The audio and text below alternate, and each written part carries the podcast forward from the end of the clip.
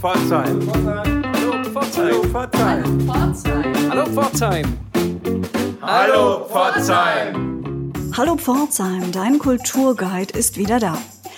Es bleibt zu beobachten, dass Corona für einige kreative neue Ideen in der Kulturszene sorgt.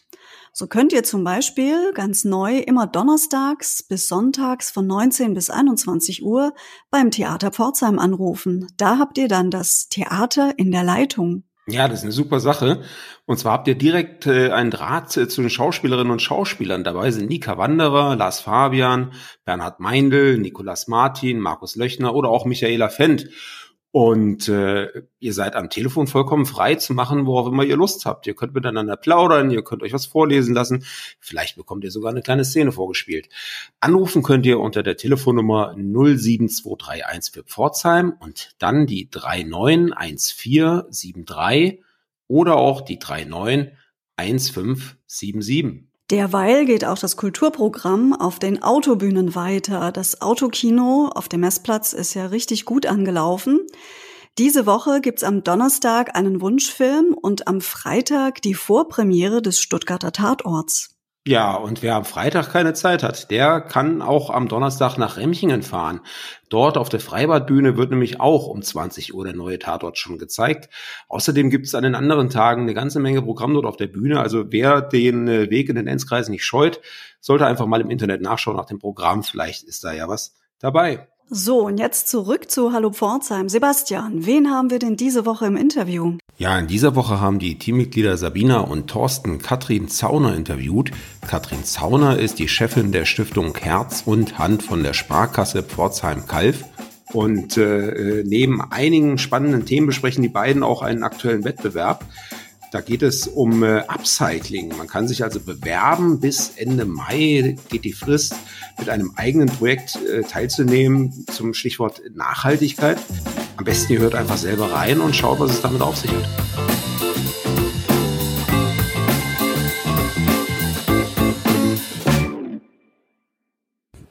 Ja, hallo Pforzheim.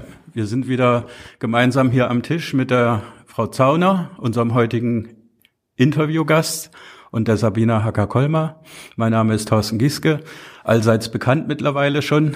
Und äh, ja, wir freuen uns, heute zu Gast zu sein bei der Stiftung Herz und Hand der Sparkasse Pforzheim-Kalf. Frau Zauner, was empfinden Sie als besonders spannend an der Stiftungsarbeit? Ja, spannend sind die Stifter. Also ich nenne jetzt mal einen, Udo Lindenberg. Da kann man sich sehr gut vorstellen, dass es sehr spannend ist, mit so jemandem zu arbeiten, ähm, mit so jemandem äh, ja, im, Kuratorium zu sein äh, und sich einfach Projekte zu überlegen, ähm, einen Panikpreis ähm, durchzuführen. Jetzt das neue ähm, Projekt mit Schulen an äh, Pforzheimer Schulen und einer Kalberschule, dieses hier Hinterhorizont macht Schule. Ähm, ja, das macht einfach total viel Spaß. Und insgesamt muss man einfach sagen, es sind wunderbare Menschen, diese Stifter, sie wollen was bewegen, sie haben eine Vision, sie haben ein großes Herz. Also ich denke da vor allem auch an ähm, Stifterinnen und Stifter, die jetzt nicht unbedingt so ein ganz großes Vermögen haben, aber vielleicht keine ähm, nahen Verwandten und die sich dann überlegen, Mensch, ähm, wie kann ich denn was Gutes tun? Wer soll denn mal mein Geld erben? Ja? Wenn ich Sie dann richtig verstehe, dann ist die Stiftung Herz und Hand eine Plattform.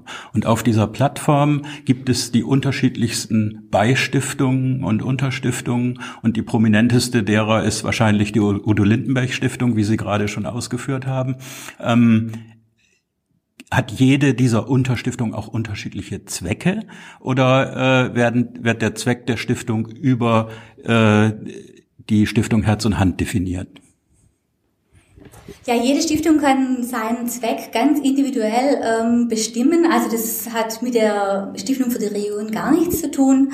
Ähm, jeder Stifter überlegt sich, was möchte ich denn jetzt gerade, in welchem Bereich möchte ich tätig sein.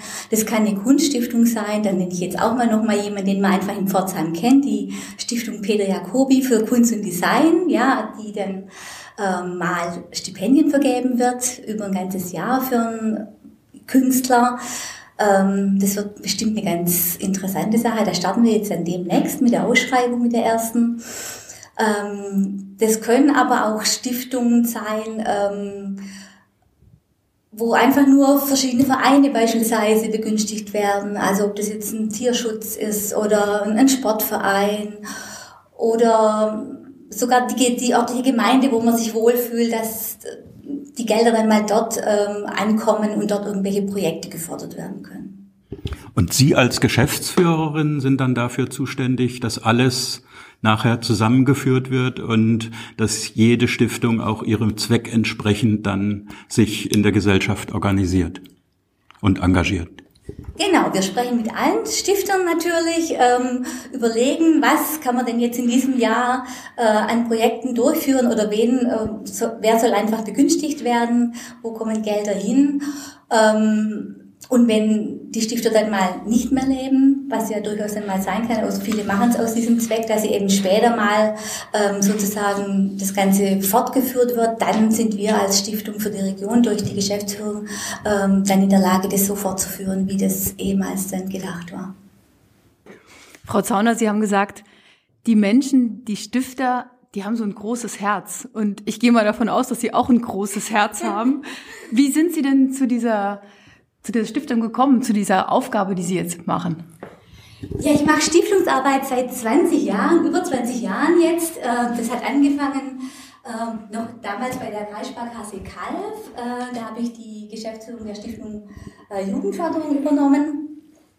Und dann hat sich das so angeboten. 2007 wurde die Stiftung für die Region gegründet und seither bin ich jetzt bei der Sparkasse eben für Stiftungswesen zuständig macht es mit sehr viel Freude, ja doch. macht mir sehr viel Spaß. Ja, diese Freude spürt man auch richtig. Und im Moment gibt es ja auch ein aktuelles Projekt, von dem Sie erzählt haben, Kunst und Umwelt. Im Dialog. Genau. Und äh, können Sie uns darüber ein bisschen was erzählen? Ja, wir müssen uns bei der Stiftung für die Region selbst, also man muss ja unterscheiden, wir sind, wie Herr Gieske angesprochen hat, zum einen äh, diese Plattform, ähm, sozusagen unter dem Dach der Stiftung für die Region werden diese treuen Stiftungen verwaltet. Und auf der anderen Seite sind wir ja selbst gemeinnützig tätig. Wir haben ja, wollen ja selbst unsere Zwecke verwirklichen. Und da überlegen wir dann natürlich mit Kuratorium und Stiftungsvorstand, was wollen wir denn jetzt machen. Ähm, und seit 2008 wurden regelmäßig ähm, Bürgerschaftspreise zu bestimmten Themen ähm, ausgeschrieben oder eben auch Wettbewerbe durchgeführt. Also wir hatten schon Theaterwettbewerbe mit Schulen ab der fünften Klasse oder Musikwettbewerbe. Da stand beispielsweise gemeinsames Musizieren im Vordergrund, also gerade auch die Kooperation. Oder letztes Jahr dieser Schreibwettbewerb vom guten Umgang miteinander. Und so haben wir uns eben für 2020 jetzt überlegt, ähm, Thema Umwelt sollte dran sein.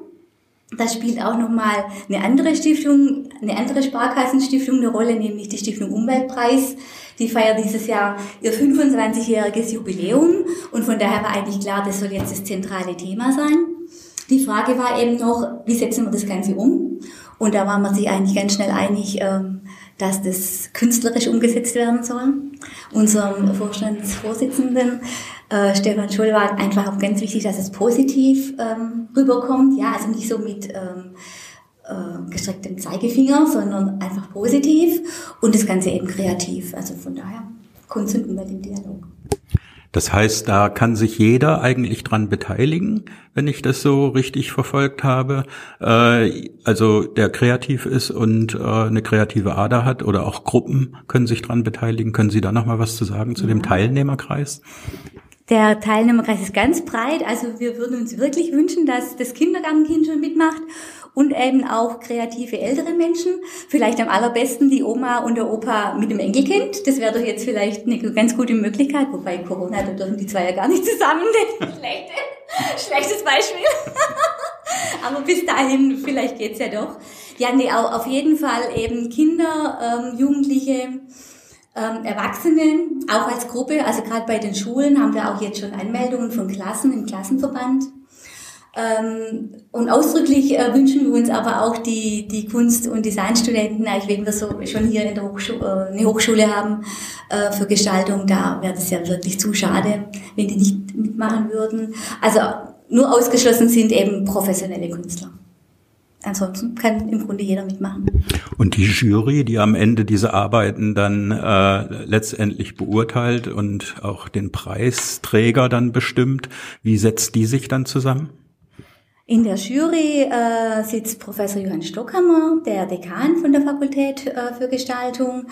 Dann ist da Bettina Schönfelder drin, die Geschäftsführerin vom Kunstverein Pforzheim im Reuchlinhaus, ein Kalberkünstler äh, Lothar Hudi, äh, auch aus Kalf äh, kommt Reinhold, Reinhold Wohleben, ein Künstler und Kunsterzieher. Und dann ist noch Professor Dr. Evelyn e- Echle von der Hochschule Pforzheim, ebenfalls von der Fakultät für Gestaltung dabei. Ja, vielleicht kommen wir nochmal zurück auf das Projekt Kunst und äh, Umwelt im Dialog. Ähm, welche Möglichkeiten der Gestaltung kann ich denn anwenden für dieses Projekt? Vielleicht geben wir da unseren Hörern noch mal so ein bisschen äh, ein paar Ratschläge. Was kann man denn tun? Wie kann man das Thema Nachhaltigkeit praktisch in Kunst umsetzen? Was denken Sie da ist da angezeigt? Ja, da bin ich ja gerade gespannt, was für Ideen da entwickelt werden von den Schülerinnen und Schülern beispielsweise oder welche Gedanken haben die, die Studenten, was möchten sie da weitergeben? Ähm, ich denke natürlich als erstes mal so an, an Müll, der, der weggeworfen wird und den man doch vielleicht noch verwenden könnte. Ähm, bin auch schon sehr gespannt, ob da riesengroße Skulpturen kommen, wo wir erstmal uns überlegen müssen, wie kriegen wir das überhaupt transportiert und wie kriegen wir es irgendwie erstmal äh, untergebracht bis zur Jury-Sitzung.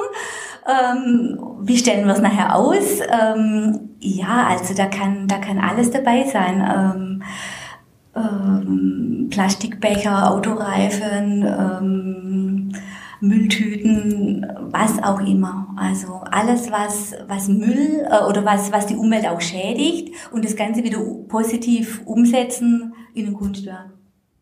Wenn diese Kunstwerke dann alle da sind, äh, wird es da nachher auch eine Möglichkeit geben, diese Kunstwerke auszustellen, dass man die auch nach der äh, äh, Jury-Sitzung noch betrachten kann? Ja, das, es gibt eine Preisverleihung am 11.11.2020 in der äh, Aula der Hochschule. Da werden auf jeden Fall ähm, die Werke dann zu sehen sein. Und dann, denke ich mal, sind wir so begeistert, dass wir uns überlegen müssen, ähm, machen wir da nochmal eine Ausstellung draus oder machen wir gerade so eine, eine Wanderausstellung, äh, dass es an verschiedenen Filialen der Sparkasse gezeigt wird. Also ich denke, da wird schon noch was kommen. Angenommen, jetzt kommt eine Gruppe auf die Idee, die macht eine Riesenskulptur und die möchte sie gerne bei sich im Garten oder bei sich im Kindergarten aufstellen. Ist es auch möglich, sowas einzureichen, dass man nur Fotos einschickt und es steht dort vor Ort? Ganz bestimmt. Ich denke, da kann die Jury sich was drunter vorstellen. Zur Not äh, machen wir einen Ausflug äh, in diesen Garten äh, und die Jury schaut sich das an, bewertet es und ähm, ja, auf jeden Fall da sind wir ganz offen. Und wir waren, oder egal welcher Wettbewerb war, die Jury hat, hat schon immer sehr große äh, Freiheiten gehabt. Und ich denke, da werden wir ähm, Zugeständnisse machen, dass es einfach, wenn es irgendwie geht, alles möglich ist. Gibt es Fristen für die Abgabe der Arbeit und äh, Fristen, bis wann man sich faktisch bewerben muss? Also man sollte sich anmelden jetzt mal zum ähm, Wettbewerb bis zum 30. Mai. Das heißt aber nur, als, ja, wie gesagt, ähm, so sozusagen, hey, ich bin da, ich möchte mitmachen äh, und vielleicht noch einen Titel, äh, wenn man sich den schon überlegt hat. Und dann hat man doch noch äh, Zeit, das Ganze auch ähm, zu gestalten. Die Werke müssen dann bis zum 30.8. abgegeben werden. Und das kann in irgendeiner Filiale der Sparkasse sein oder auch direkt vor Ort hier bei uns in der Poststraße. Angenommen, ich habe eine ganz andere Idee, die jetzt gar nicht in dieses Projekt passt, aber ich sage, Mensch, das wäre was Tolles, das könnte die Sparkasse beziehungsweise die Stiftung Herz und Hand unterstützen. Kann ich mich auch mit ganz anderen Projekten, mit Ideen an Sie wenden? Ähm, die Stiftung für die Region ähm, fokussiert sich schon immer auf ein Thema. Also das heißt dieses Jahr eben diese, dies, dieser Wettbewerb. Aber da wir in der Zwischenzeit mehr als 50 Treuhandstiftungen äh, verwalten, äh, kann man sich vorstellen, dass wir da ganz gut am äh, Vermitteln sind mit anderen Stiftungen und so können wir ganz oft ähm, ja da so die Netzwerke spannen und ähm, gucken, dass, dass Projekte einfach angeschoben werden, vielleicht von einer anderen Stiftung. Ja, dann können wir unsere Hörer ja wirklich nur äh, animieren, bei diesem tollen Wettbewerb mitzumachen. Und äh, wir hoffen, dass möglichst viele, viele sich noch bewerben jetzt bis Ende Mai und dass wir dann im Spätjahr eine ganz tolle Ausstellung mit nachhaltigen Kunstwerken betrachten können.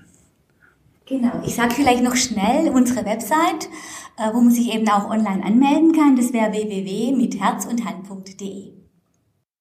Frau Zauner, ich möchte noch mal eingehen auf ein Projekt aus der Udo Lindenberg Stiftung, was hier originär für Pforzheim geplant war für dieses Jahr. Dieses Musical Hinterm Horizont. Vielleicht können Sie da noch mal was dazu sagen, weil das finde ich ist gerade für Pforzheim ein extrem spannendes Projekt und ist eben auch ein integratives Projekt, was den sozialen Zusammenhalt ja auch fördern soll. Vielleicht sagen Sie da noch mal ein paar Worte dazu. Ja, es, es ist ein äh, Schulprojekt, deswegen heißt es auch Hinterm Horizont macht Schule. Äh, viele kennen wahrscheinlich dieses äh, Musical von Udo Lindenberg, Hinterm Horizont, haben es vielleicht auch gesehen in Berlin oder Hamburg. Ähm, und die Stiftung hat ähm, eine Version sozusagen für Schulen erarbeitet. Und schon an fünf Orten auch durchgeführt, bisher nur im Osten. Das ist jetzt sozusagen Premiere im Westen, was natürlich schon auch eine andere Situation ist. Ähm, ja, und so innerhalb von einem Jahr wird das ganze, das ganze Musical erarbeitet, aber eben nicht nur, was nachher auf der Bühne steht, diese Hauptdarsteller und Chor und äh, Ballett und sowas, sondern es geht auch ähm, um Bühnen, äh, um die Bühnenbilder, um die Schminke, um die ähm, Kostüme. Also alles, wirklich alles wird von den Schülern dann gemacht. Äh, und das Tolle daran ist eben auch, dass es ein Gemeinschaftsprojekt ist. Also wir haben zwei Pforzheimer Schulen, die Protzinger Schule und die Nordstadtschule. Und aus Kalf kommt noch dazu die Heumatenschule. Also auch da gibt es dann keine Grenzen mehr zwischen Kalf und Pforzheim, sondern die, alles wächst zusammen. Das ist ja immer so ein Motto auch von Udo. Und ähm, ja, das Ganze wird ähm, begleitet. Ähm, von Noah Fischer, dem Saxophonist vom Panikorchester der, der Udo Lindenberg Band, ähm, und der Regisseurin Elisabeth Engstler, die das äh, erste äh, Hinterm Horizont in Berlin ähm, die Regie geführt hat.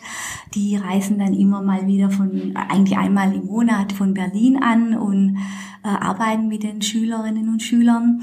Und äh, Arno Köster macht so mehr äh, alles rund um die Öffentlichkeitsarbeit, ähm, alles was ein, ja, ja, Medien und, und Plakate und ähm, vielleicht noch Spendensammlungen und sonst was, was eben alles noch dazugehört. Ja, ein wirklich spannendes Projekt und sehr schade, dass das wegen Corona dieses Jahr jetzt doch nicht stattfinden kann. Oder gibt es schon Erkenntnisse, wann es jetzt alternativ stattfindet? Naja, es hat ja begonnen, äh, wurde jetzt sozusagen unterbrochen, seit es eben dann auch keine Schule, keine Schule mehr war. Aber ähm, die Schülerinnen und Schüler wurden schon auch noch äh, weiter begleitet. Ähm, also Noah und Elisabeth, die halten den Kontakt, äh, auch natürlich über die Lehrer. Und die haben zum Teil schon auch ihre Aufgaben und müssen ihre Texte lernen. Und ähm, man wird sehen.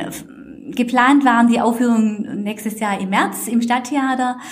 Ähm, ja, im Moment kann man einfach ganz wenig sagen. Es wäre natürlich toll, es würde trotzdem so zustande kommen. Es war super schwierig, da Termine zu finden im Stadttheater. Wie alle wissen, das Stadttheater ist von A bis Z ausgebucht.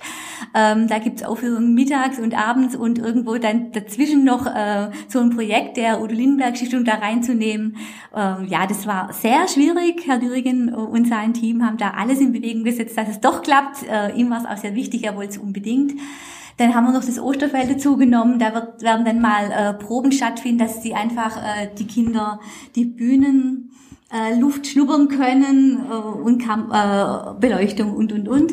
Ähm, ja, jetzt wir hoffen einfach mal, dass es dabei bleibt und wenn nicht, müssen dann werden wir eine, eine andere Lösung finden. Frau Zauner, jedem Interviewgast stellen wir ja unsere bewährten Fragen zum Thema Pforzheim. Ähm, gibt es für Sie einen Lieblingsplatz in Pforzheim, der Sie ganz besonders fesselt oder wo Sie besonders entspannen können? Ja, am liebsten bei schönem Wetter in der Mittagspause im Kaffee im Schmuckmuseum. Das finde ich so schön, äh, rauszuschauen auf den Stadtpark. Und ich habe dann sogar noch ähm, zwei Werke des Stifters, äh, den ich eben auch betreue, von Peter Jacobi im Blick. Und man kann noch was Schönes dazu essen und kann einfach so eine Stunde abschalten. Das finde ich ganz toll, ja. Das ist schon fast so unsere zweite Frage, die Lieblingslocations, wenn Sie ausgehen. Vielleicht auch abends. Wo gehen Sie da gerne hin? Ja, ich wohne ja nicht in Pforzheim.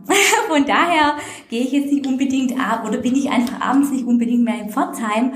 Aber wenn, dann bin ich einfach total gerne mal im Stadttheater oder im Osterfeld, weil ich finde das kulturelle Angebot wirklich ganz, ganz spannend. Ähm, ja, und Stadttheater würde ich jetzt mal als ähm, letztes, tollstes Erlebnis sagen, dass das Ballett, ähm, die vier Jahre sein, das hat mich wirklich sehr begeistert, da würde ich auch nochmal hingehen. Und was würden Sie sagen, finden Sie sehr charmant an Pforzheim?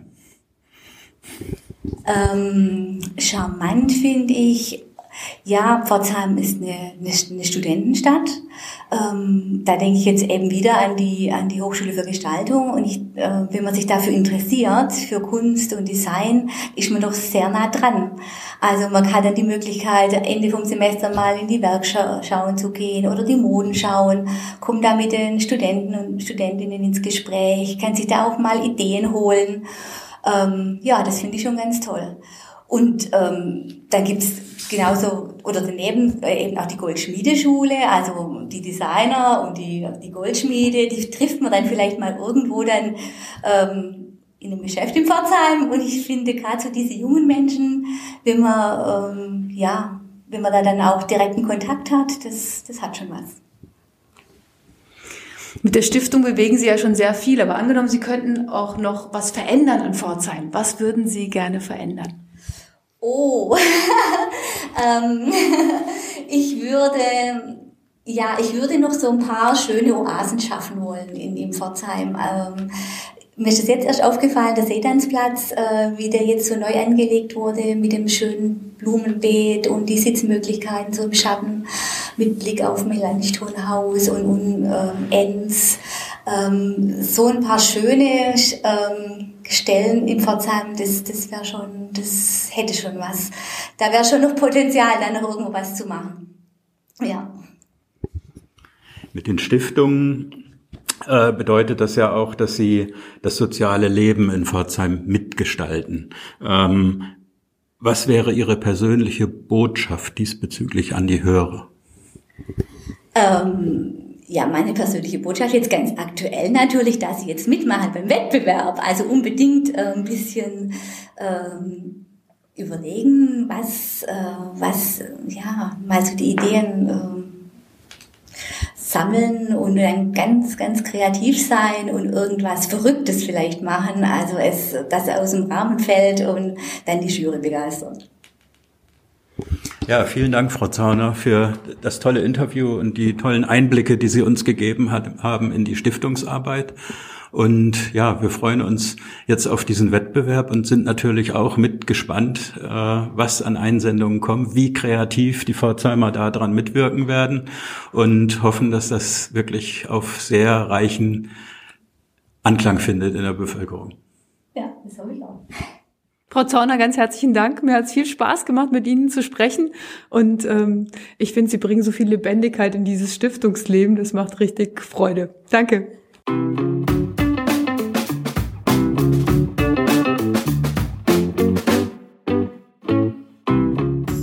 Vielen Dank für das schöne Interview. Und ich bin gespannt, was sich daraus ergibt. Vielleicht ist es ja gerade im Augenblick so, dass der eine oder die andere von euch äh, für solche Upcycling Projekte ein bisschen mehr Zeit hat als sonst. Ja, wobei man ja sagen muss, dass das Kulturleben tatsächlich äh, langsam aber sicher wieder aufblüht. Die Museen öffnen peu à peu. Das Räuchchenhaus hat den Anfang gemacht. Und bald werden da sicher auch noch weitere Museen folgen. Ähm, was ich auch sehr spannend finde, ist, dass es eine Reihe digitaler Angebote gibt. Äh, Sebastian, hast du das beobachtet? Der Museumstag dieses Jahr ist zum Beispiel komplett äh, digital abgelaufen. Ja, also da ist ganz klar zu beobachten, dass die Corona-Situation ein echter Beschleuniger für die Digitalisierung ist in allen Bereichen eigentlich. Und gerade das Kulturamt hat sich äh, da jetzt hervorgetan mit vielen, vielen digitalen Angeboten, hat Ausstellungen digitalisiert, hat äh, Clips erstellt. Ich denke, das ist zumindest eine positive Geschichte, die man aus der Zeit mitnehmen kann. So ist es. Es gilt ja, müssen wir ja selbstkritisch zugeben, auch für uns. Also wir haben jetzt uns ja auch in diese Podcast-Technik ein bisschen mehr eingefuchst. Äh, für alle, die es nicht wissen, Sebastian und ich sitzen nicht äh, wie üblich in einem gemeinsamen Studio, sondern jeder für sich an seinem Rechner, an seinem Mikro. Also auch wir haben uns damit beschäftigt, wie können wir denn Kulturprogramme ähm, digital gestalten und sie trotzdem gut machen. Und ich hoffe, das gelingt uns. Ja, das hoffe ich auch. Wenn ihr uns Feedback geben wollt, könnt ihr das jederzeit machen. Per E-Mail, über unsere Website www.hallo-pforzheim.de oder einfach über unsere Facebook-Seite. Was wir ansonsten noch weiterhin äh, äh, machen möchten und äh, Künstlern der Region bieten möchten, ist eine Plattform für ihre Musik, für ihre Beiträge, für ihre Geschichten. Und äh, in dieser Woche haben das Angebot äh, eine Gruppe angenommen, die sich Voix Adorable nennt. Das sind mehrere Musiker und Musikerinnen aus Pforzheim, die sich zusammengeschlossen haben, für uns einen Track aufgenommen haben, You'll Never Walk Alone. Und den spielen wir euch gleich im Anschluss an unsere Sendung. Ansonsten bleibt uns nichts anderes, als euch eine gute Woche, eine gute Kulturwoche zu wünschen. Äh, lasst es euch gut gehen, genießt die Zeit und bis nächstes Mal. Eine gute Woche wünschen euch Anna und Sebastian.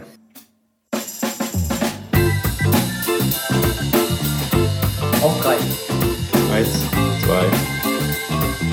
Hallo, Pforzheim. Das war noch durcheinander. Hallo Pforzheim. Wir sind Les Voix Adorables. Unser neu gegründetes Ensemble setzt sich zusammen aus Beatrice Fuhr, Sopran. Frank Förschler, Tenor. Begleitet von Maria Schmalz, Violine. Und Christine Logereau, Satin an der Orgel. In schwierigen Corona-Zeiten möchten wir Ihnen, euch Mut machen mit unserem Motto-Lied You Never Walk Alone. Du wirst niemals alleine gehen, Blick mit Hoffnung in die Zukunft. Denn am Ende des Sturms ist ein goldener Himmel. In diesem Sinne wünschen wir viel Spaß mit der Aufnahme. Eure Voix Adorable.